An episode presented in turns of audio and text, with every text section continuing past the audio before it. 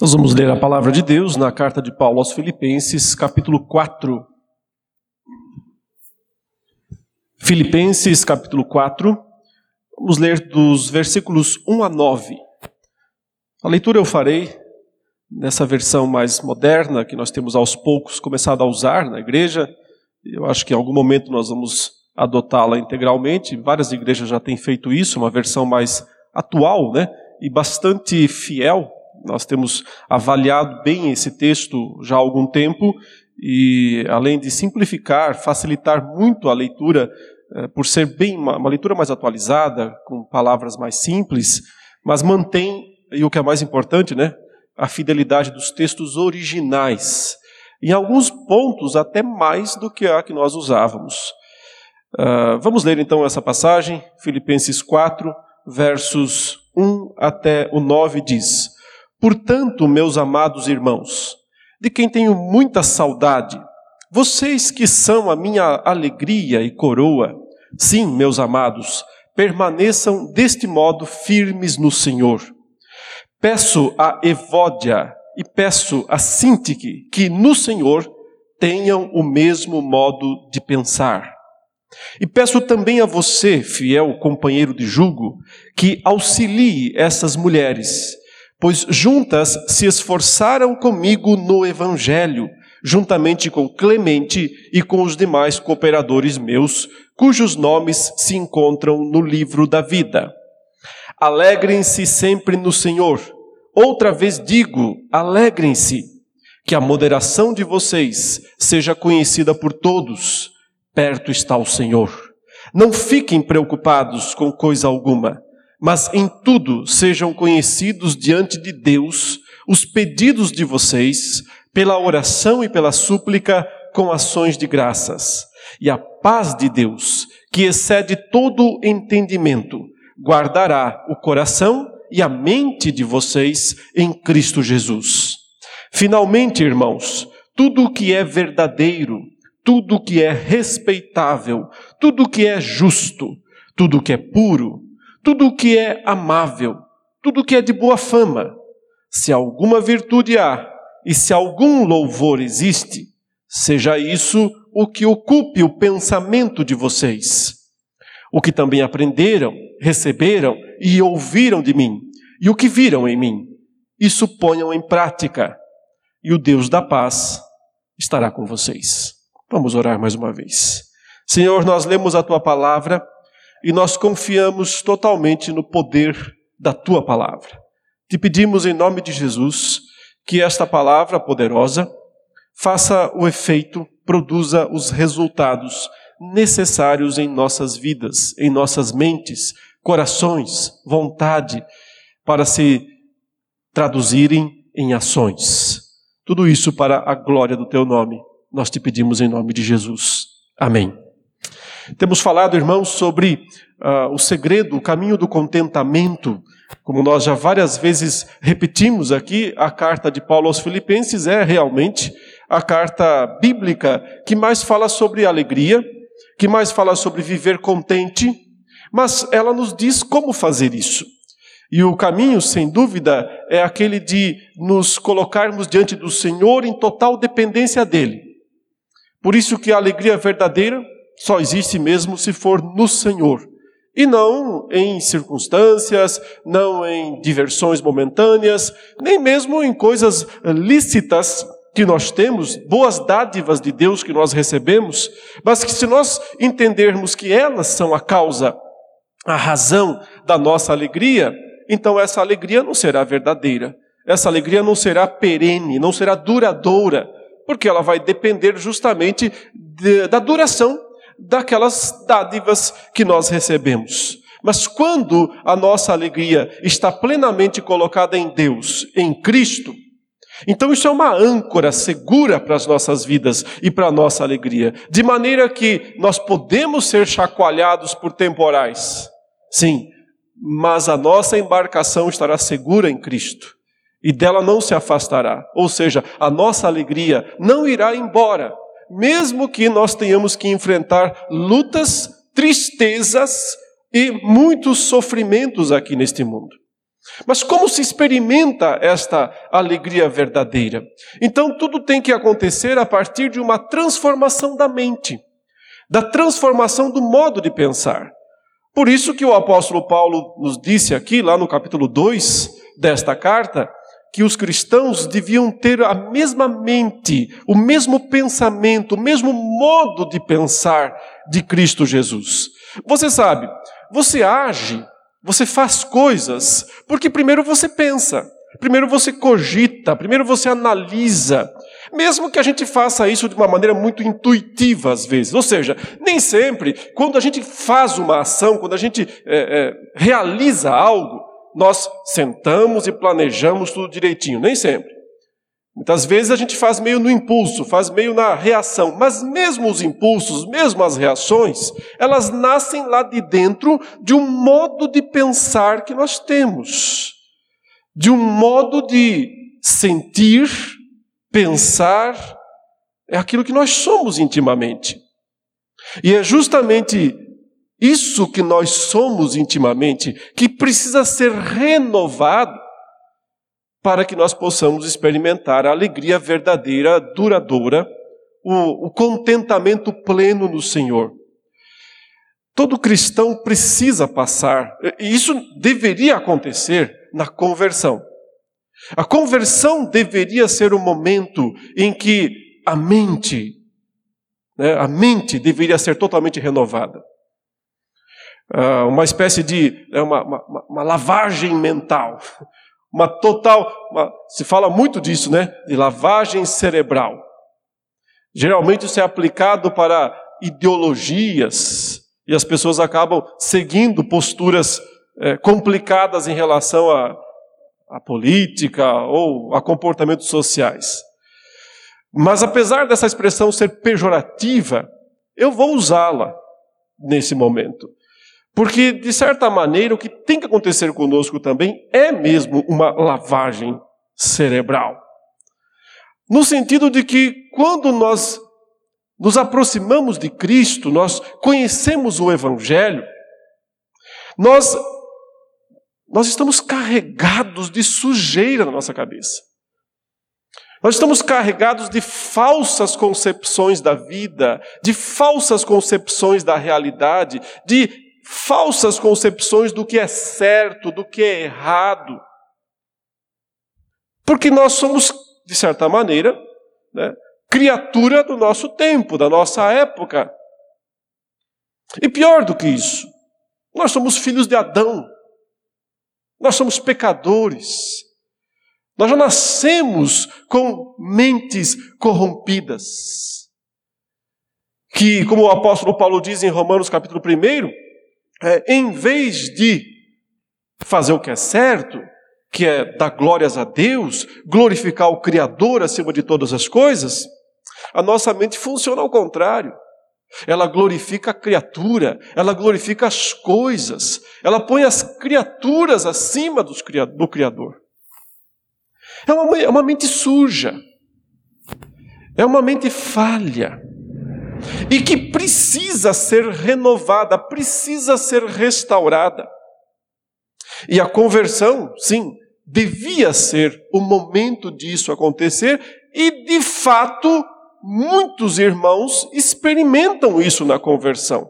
A gente vê quando uma pessoa é, se arrepende dos seus pecados, crê em Jesus Cristo e há uma mudança total e completa na vida dessa pessoa. A gente percebe que a renovação da mente foi completa, mas não acontece com todos. E nós temos que admitir que não acontece com todos.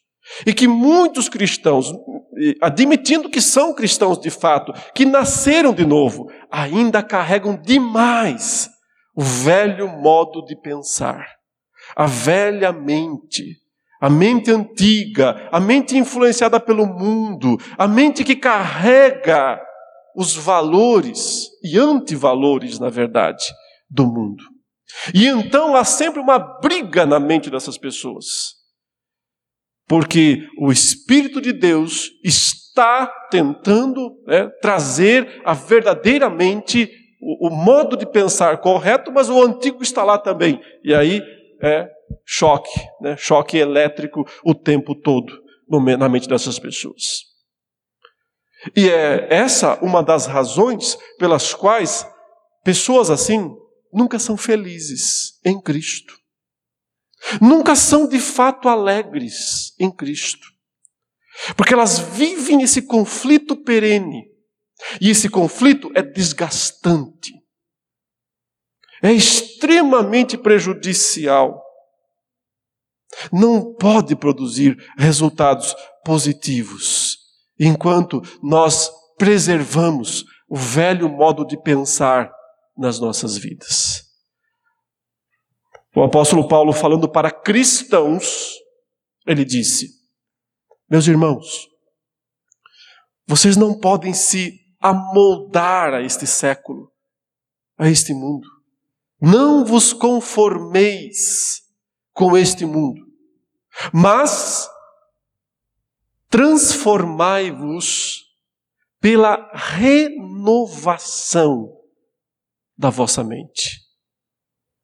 Para que, então sim, e só assim, vocês possam experimentar a boa, perfeita e agradável vontade de Deus.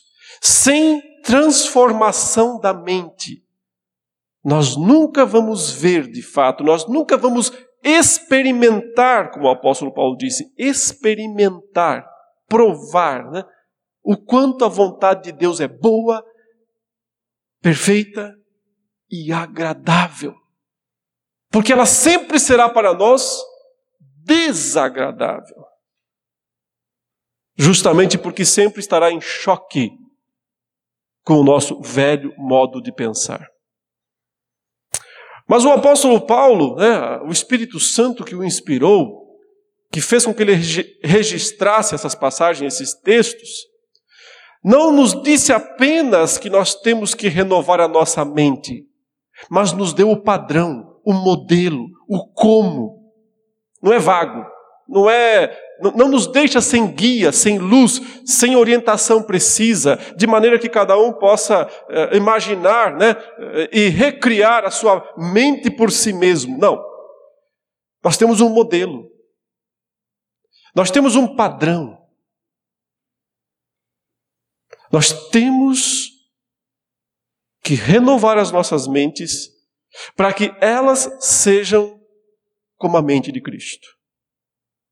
Então nós temos que aprender, como o apóstolo Paulo disse aqui no capítulo 2, a ter a, o mesmo modo de pensar que Cristo Jesus teve durante a sua vida aqui neste mundo. Porque essa é uma mente sadia. Essa é uma mente que verdadeiramente experimenta a plena satisfação em Deus, o, o, o contentamento verdadeiro em Deus. Vejam essa passagem que nós lemos. Paulo começa falando sobre pensar e termina falando sobre pensar. Ele está aplicando tudo isso a uma situação bem específica que eu já vou destacar e que é muito importante também. Mas vejam, no versículo 2, ele diz: Peço a Evódia e peço a Sintique que no Senhor tenham o mesmo modo de pensar. Aí está a expressão, a frase que ele usou no capítulo 2, aplicando para toda a igreja. Tende em vós o mesmo modo de pensar que Cristo teve. E ele conclui essa parte lá no versículo 8, né, nos dizendo o que é que deve ocupar o nosso pensamento. Ele fala: Finalmente, irmãos, tudo que é verdadeiro, tudo que é respeitável, tudo que é justo, tudo que é puro, tudo que é amável, tudo que é de boa fama, se alguma virtude há, se algum louvor existe, seja isso o que ocupe o pensamento de vocês. Tem a ver, sim, com o modo como nós pensamos. É a mente que dita ah, como nossas ações se concretizam. E ela, sim, também quando ainda está seguindo, está de acordo com o padrão do mundo, é ela sim a nossa pior inimiga. É ela que mais nos destrói, que mais acaba com o nosso contentamento em Cristo.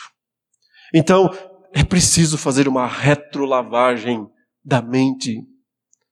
E isso, como eu disse, O ideal é que acontecesse plenamente na conversão. Mas se não aconteceu, não significa que não possa acontecer mais. Porque cristãos podem sim, continuamente, buscar ter essa mente, esse modo de pensar. E isso só glorificará a Deus e fará bem para nós mesmos, acima de tudo. Mas do que Paulo está tratando aqui especificamente, para aplicar isso ao contexto exato? Ele está falando de desentendimento, de um desentendimento que surgiu, que havia dentro da igreja de Filipos. A igreja que nós chamamos de os filipenses, né? Por que filipenses? Porque a cidade deles era, o nome da cidade era Filipos. E lá o apóstolo Paulo, muitos anos antes, passou por lá, numa das suas viagens missionárias, e plantou uma igreja. Lembram como é que ele começou? Onde ele começou a evangelizar em Filipos, uma cidade da Macedônia, né? a primeira cidade que a gente pode chamar tecnicamente de europeia, né? a receber a pregação da palavra de Deus, o Evangelho. Paulo procurou um lugar de oração e lá ele encontrou um grupo de mulheres. A igreja nasceu com uma SAF, né? Parecida com muitas igrejas presbiterianas, que também né, a SAF se organiza antes da igreja e depois a igreja se organiza.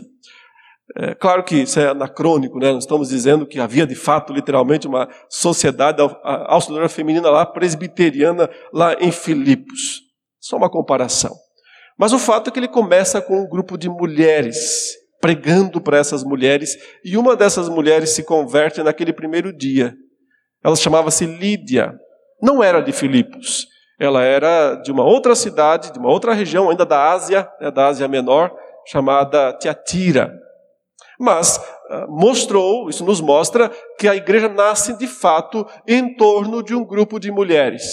É, na sequência, o apóstolo Paulo foi preso em Filipos também, lembram? Ele expulsou o demônio de uma jovem adivinhadora. Tudo leva a crer que essa jovem também se torna uma cristã, até porque o apóstolo Paulo a libertou né, daquele demônio que a atormentava. E Paulo, por que fez isso? Os, ela era uma escrava, uh, os proprietários dela o acusaram, ele acabou preso. Mas na prisão, uma família inteira se converte, né? a família do carcereiro, todos são batizados. Nasceu a igreja de Filipos com muitas mulheres. É um destaque interessante aqui. Né? Entre essas mulheres, agora sabemos o nome de duas delas. Nós só sabíamos o nome de uma, Lídia. Mas sobre Lídia não se diz mais nada, não se fala mais nada. Até é provável que ela nem tenha ficado em é, Filipos, porque ela não era dali, ela era de Tiatira. É provável que ela tenha voltado para sua terra depois. Mas aqui nós temos duas filipenses, duas mulheres da igreja mesmo de Filipos. Quem são elas? Evódia e Sintique. E o que elas fizeram? O apóstolo Paulo diz: juntas se esforçaram comigo no evangelho. E cita mais um cooperador também lá, Clemente, só esses três nomes, e acrescenta mais um monte de, de nomes que ele não está colocando aqui, mas que são conhecidos porque ele diz estão no livro da vida. Mas o destaque aqui está para essas duas mulheres, né? Evódia e Sintique, que foram tão importantes. O apóstolo Paulo reconhece aqui a importância delas naquele começo, naquela plantação da igreja, né? naquele surgimento da igreja em Filipos. Elas cooperaram juntas, unidas, essa é a ideia, né? Lado a lado, ombro a ombro, para que o evangelho fosse estabelecido lá. Mas o que aconteceu depois? Brigaram. As duas brigaram. Se desentenderam. Não sabemos o motivo, não sabemos a razão, o que aconteceu. Paulo não explica e nós não temos essa explicação. Mas o fato é que elas se desentenderam. Começaram a pensar diferente. Começaram a ter mentes distintas, diferentes. E essas mentes começaram a se chocar. E isso, obviamente, estava trazendo é, grandes problemas dentro da igreja de Filipos. E é por isso que o apóstolo Paulo escreve essa carta e veja que ele está o tempo todo falando, né, além de se alegrar no Senhor, que os crentes têm que viver unidos, que têm que superar as divisões, que precisam ter comunhão, que precisam lutar juntos pela fé evangélica. Né? Ele disse lá no capítulo 1 ainda, com uma só alma, com uma só mente, com um só coração, né, lutando juntos pela fé evangélica. Porque, obviamente, a briga dessas duas, eu vou usar a expressão aqui, fundadoras, né, cofundadoras da igreja, estava é, ameaçando a própria sobrevivência da igreja. Nós estamos cansados de ver isso acontecer né, no meio do povo de Deus. Divisões é, brigas entre uma, duas, três pessoas. O que acontece depois? A igreja inteira sofre por causa disso. O que acontece depois? Divide a igreja no meio. Vai um grupinho para um lado, vai outro grupinho para o outro. Um vai seguir isso, outro vai seguir aquilo. Vantagens? Zero. Vantagens para o, o corpo de Cristo? Nenhuma. Quase sempre, exclusivamente por orgulho pessoal por desejo de fazer a própria opinião imperar né, sobre as, as outras pessoas. Não estou dizendo que Deus não pode eventualmente usar uma situação assim, sim, até para que outras igrejas surjam. Deus é soberano e consegue, como diz, como o, o, o José né, falou aos seus irmãos, ele disse assim: Vocês intentaram o mal contra mim, porém Deus intentou o bem. Deus pode fazer o bem através das ações más. Isso é indiscutível para nós que somos cristãos reformados, né? que cremos na soberania de Deus. Mas não elimina essa fé que nós temos, esse, esse conhecimento da soberania de Deus que nós temos, não elimina a responsabilidade humana né? daqueles que causam divisões no corpo de Cristo. Poucas condenações são tão graves na Escritura como contra aqueles que causam divisões. Mas aqui a divisão não tinha acontecido ainda, ela estava começando. Por isso o apóstolo Paulo, mais do que rapidamente, né, escreve a carta para os filipenses, querendo, e, e esse talvez seja o principal objetivo dele com a carta resolver o problema daquelas duas mulheres. Porque é, é, aqui ele a cita pelo nome. É muito raro Paulo fazer isso. Citar os nomes. Geralmente, quando tem problemas, ele fala dos problemas, mas fala meio genericamente, né? Daquela forma assim que, que as pessoas consigam entender a respeito de quem ele está falando, mas sem dar os nomes aos bois. Aqui ele dá os nomes. Evódia e Sintique, ele diz. E, na verdade, ele está escrevendo isso para provavelmente o pastor da igreja lá. A gente não sabe quem é esse que ele chama aqui de, no verso 3, olha, e peço também a você. Quem é esse você? Que ele chama aqui de fiel companheiro de jugo, que auxilie essas mulheres. A primeira pessoa que recebeu a carta em Filipenses, né, dos Filipenses, na cidade de Filipos, eh, deve ter sido o presbítero principal lá da igreja, o pastor da igreja. É, em outros momentos poderia ser Timóteo, poderia ser Epafrodito, mas nesse caso aqui não era. Então, uma outra pessoa, uma terceira pessoa aí que estava lá, nós não sabemos o nome dela, desse homem, né, desse, desse pregador, mas Paulo está pedindo para ele intervir na situação, porque talvez ele próprio tenha pensado. Isso eu, eu apenas imagino, não tenho como provar isso. Eu apenas imagino que quem era no momento o, o, o pastor lá da igreja eh, de Filipos é, se sentisse inseguro de exortar essas duas mulheres. Talvez porque ele fosse mais jovem, talvez porque ele fosse mais recente na igreja. E elas duas fundadoras da igreja. Duas que andaram com Paulo, que ajudaram Paulo nos primórdios. Mas daí racharam, brigaram. Aí esse, esse pastor mais recente, ele isso e agora, como é que eu faço, né? Como é que eu vou aconselhar essa situação? Como é que eu vou tratar dessa situação? Mas o apóstolo Paulo diz: você tem que tratar, você tem que ajudá-las. E a solução qual é? Mudar a mente. As duas fundadoras aí precisam renovar a mente delas.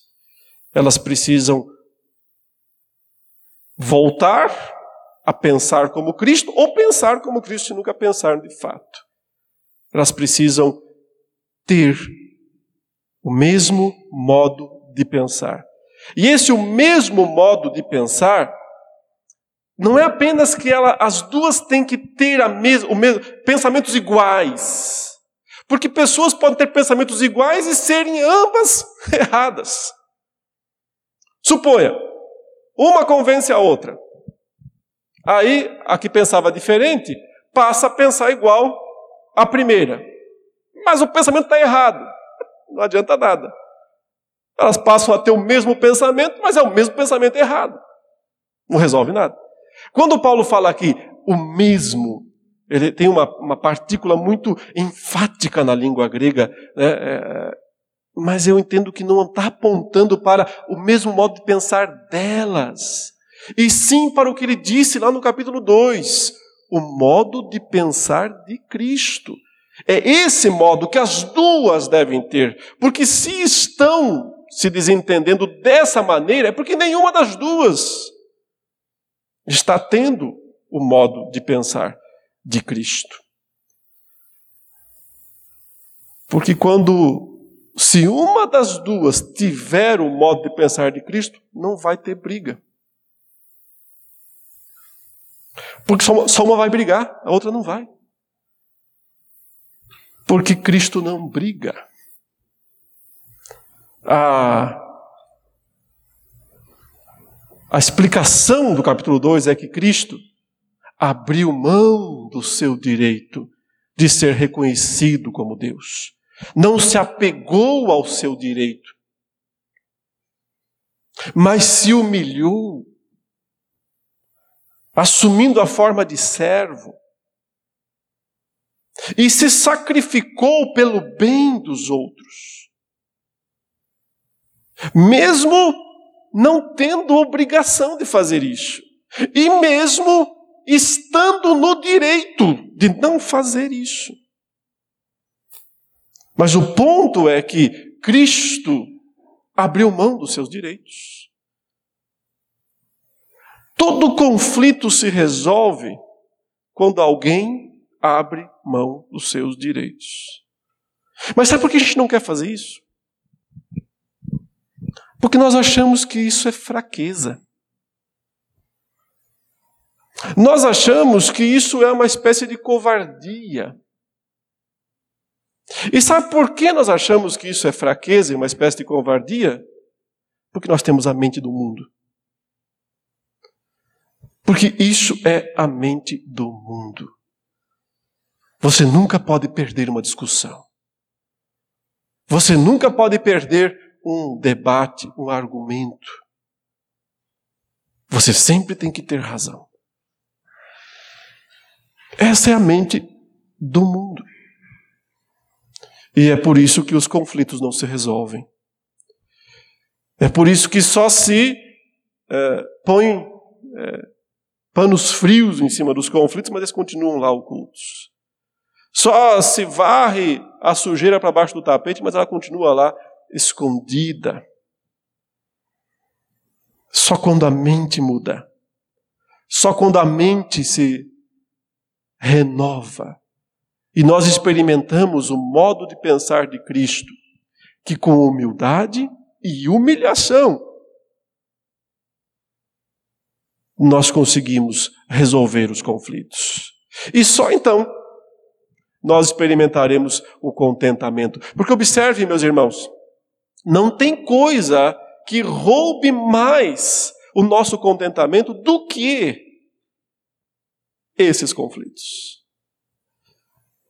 Não tem coisa que roube mais a nossa satisfação em Cristo do que quando estamos de mal com os outros, do que quando estamos pensando mal dos outros, do que quando estamos alimentando em nossa, nosso coração e nossa mente né, maus pensamentos, maus sentimentos em relação aos outros.